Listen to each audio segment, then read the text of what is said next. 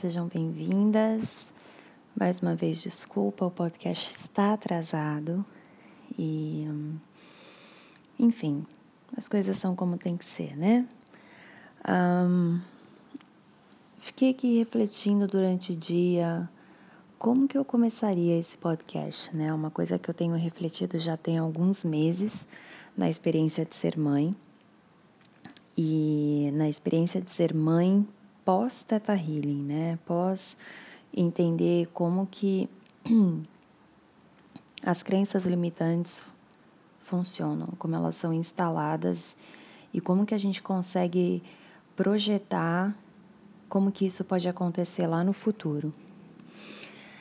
Então, uma coisa que eu e o Mika a gente reparou um tempo atrás, que a gente fazia muito com a Jolie, só para vocês entenderem o porquê do choro calado, né?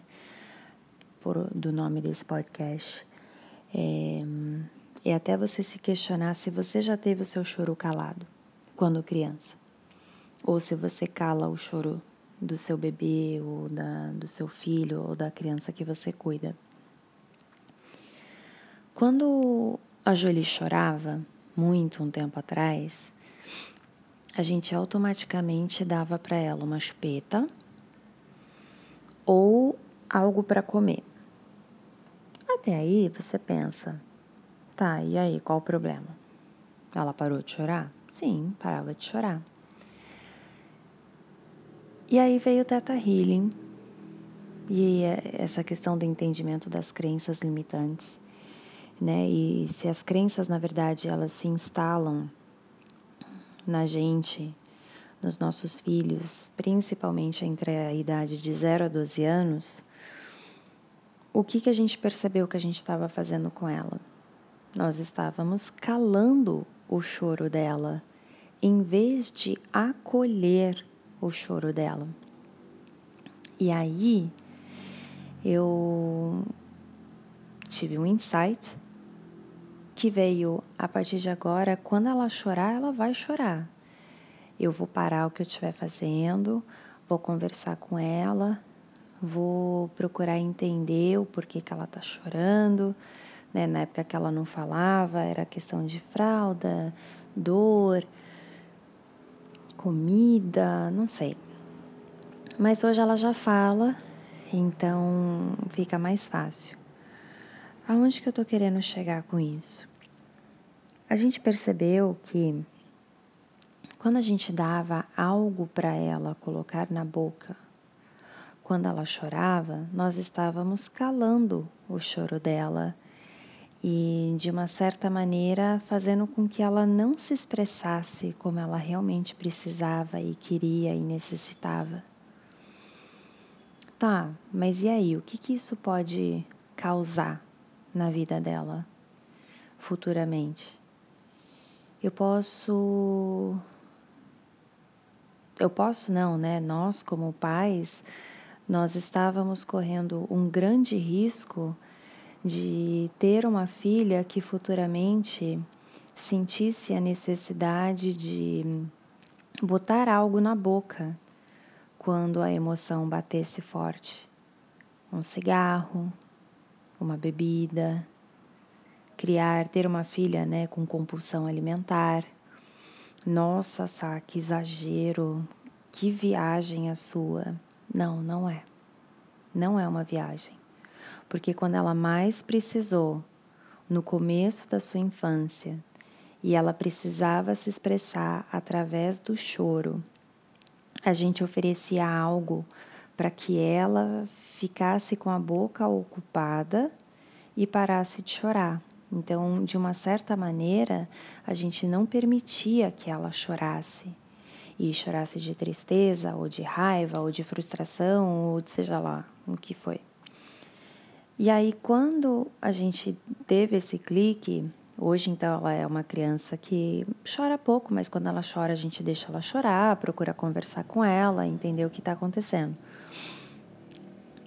Mas baseado nos atendimentos que eu já fiz, nos exemplos que eu já vi de curso, todas as pessoas que de uma certa maneira fumam, bebem bastante usam algum tipo de drogas e principalmente têm algum tipo de compulsão alimentar, elas fazem isso num momento de estresse, num momento que a emoção está muito confusa, num momento para se calar, para não chorar. É óbvio que o buraco é muito mais embaixo, né? É, o ideal seria você passar por uma sessão para poder entender como que foi isso na sua vida, para entender se você fuma, você fuma simplesmente, caraca, tô felizona da vida, vou acender um cigarro porque eu tô feliz. Até onde eu sei, todas as pessoas que eu conheço que fumam, elas fumam para aliviar alguma coisa. Um estresse, uma preocupação, uma frustração, uma chateação. É...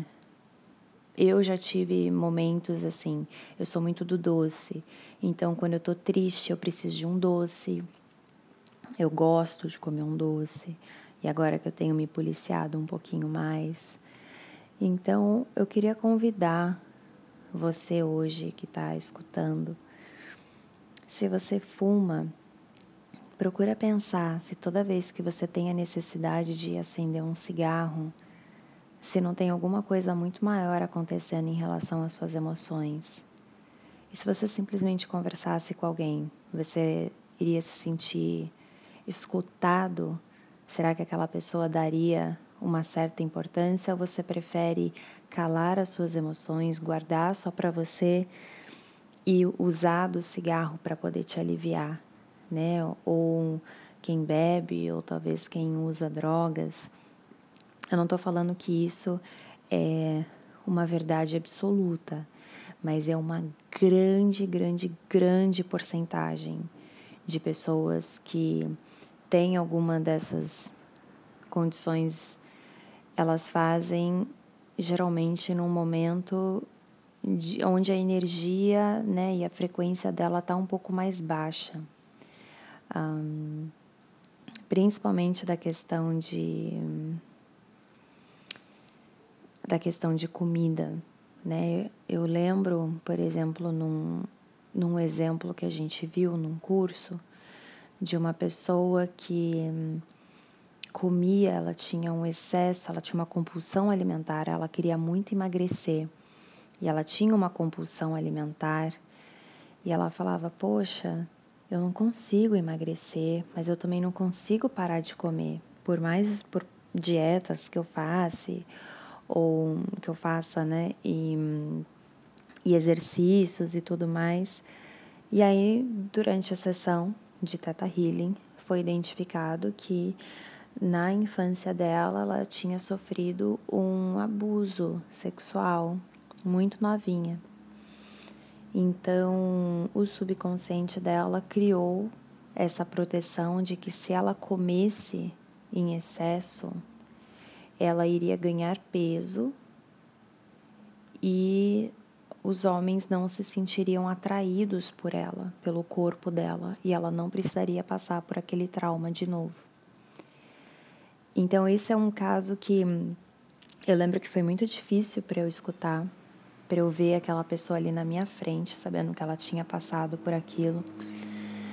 Então eu convido você a entender, né, a se conectar com a sua criança interior, a se conectar com a sua história, com as suas memórias, com a sua intuição. Como que você se sente cada vez que você sente a necessidade de acender um cigarro, de usar drogas, de beber em excesso, de comer em excesso? Qual é o lado emocional? Qual é a situação que mexe com o seu emocional, que faça com que você corra para esse lado, né, para poder de uma certa maneira acolher as suas emoções? Em que momento no passado talvez você não se sentiu acolhido ou acolhida? E o que, que hoje você pode fazer? Quem são as pessoas que podem ouvir você chorar, se esgoelar, simplesmente num, de um ponto de vista neutro que não vai te julgar de jeito nenhum. Por que, que talvez para você é muito mais fácil recorrer a esses recursos para, sei lá, calar suas emoções e falar: não, chega, agora não, não dá, não dá para chorar, não dá para ficar triste, bora acender um cigarro que passa rapidão, né? Então é um trabalho muito interno e provavelmente é um trabalho muito doloroso. Você já se perguntou se você realmente gosta de fumar, gosta de beber, gosta de usar drogas, gosta de comer até passar mal, até talvez você vomitar? Se você está vomitando, o que, que você precisa botar para fora? O que, que você não está falando? Quais são as emoções que você tem guardado dentro de você? Que o vômito faz com que tudo saia, mas as pessoas que precisam ouvir não estão ouvindo. Então, se vocês soubessem como o nosso emocional ele afeta demais as nossas escolhas. É muito surreal. Muito surreal. E eu queria também deixar o convite para, se em algum momento, se alguns de vocês se conectaram com o que eu falei, eu quero que vocês saibam que vocês podem me procurar, seja por e-mail, seja por direct, seja por WhatsApp, quem tem o meu número, em que vocês saibam que existe uma pessoa neutra que pode te ouvir e que não vai te julgar. E que tem como, da maneira melhor e mais elevada, dentro do conhecimento que eu tenho, que eu adquiri nos últimos meses, que eu vou fazer o melhor que eu posso para poder te ajudar a pelo menos entender. Eu não posso fazer você parar, mas eu posso fazer você entender. Eu posso te ajudar a você aprender a se acolher. Então, reflitam sobre isso, se conectem com o seu passado, se conectem com cada emoção que vem antes de você acender um cigarro.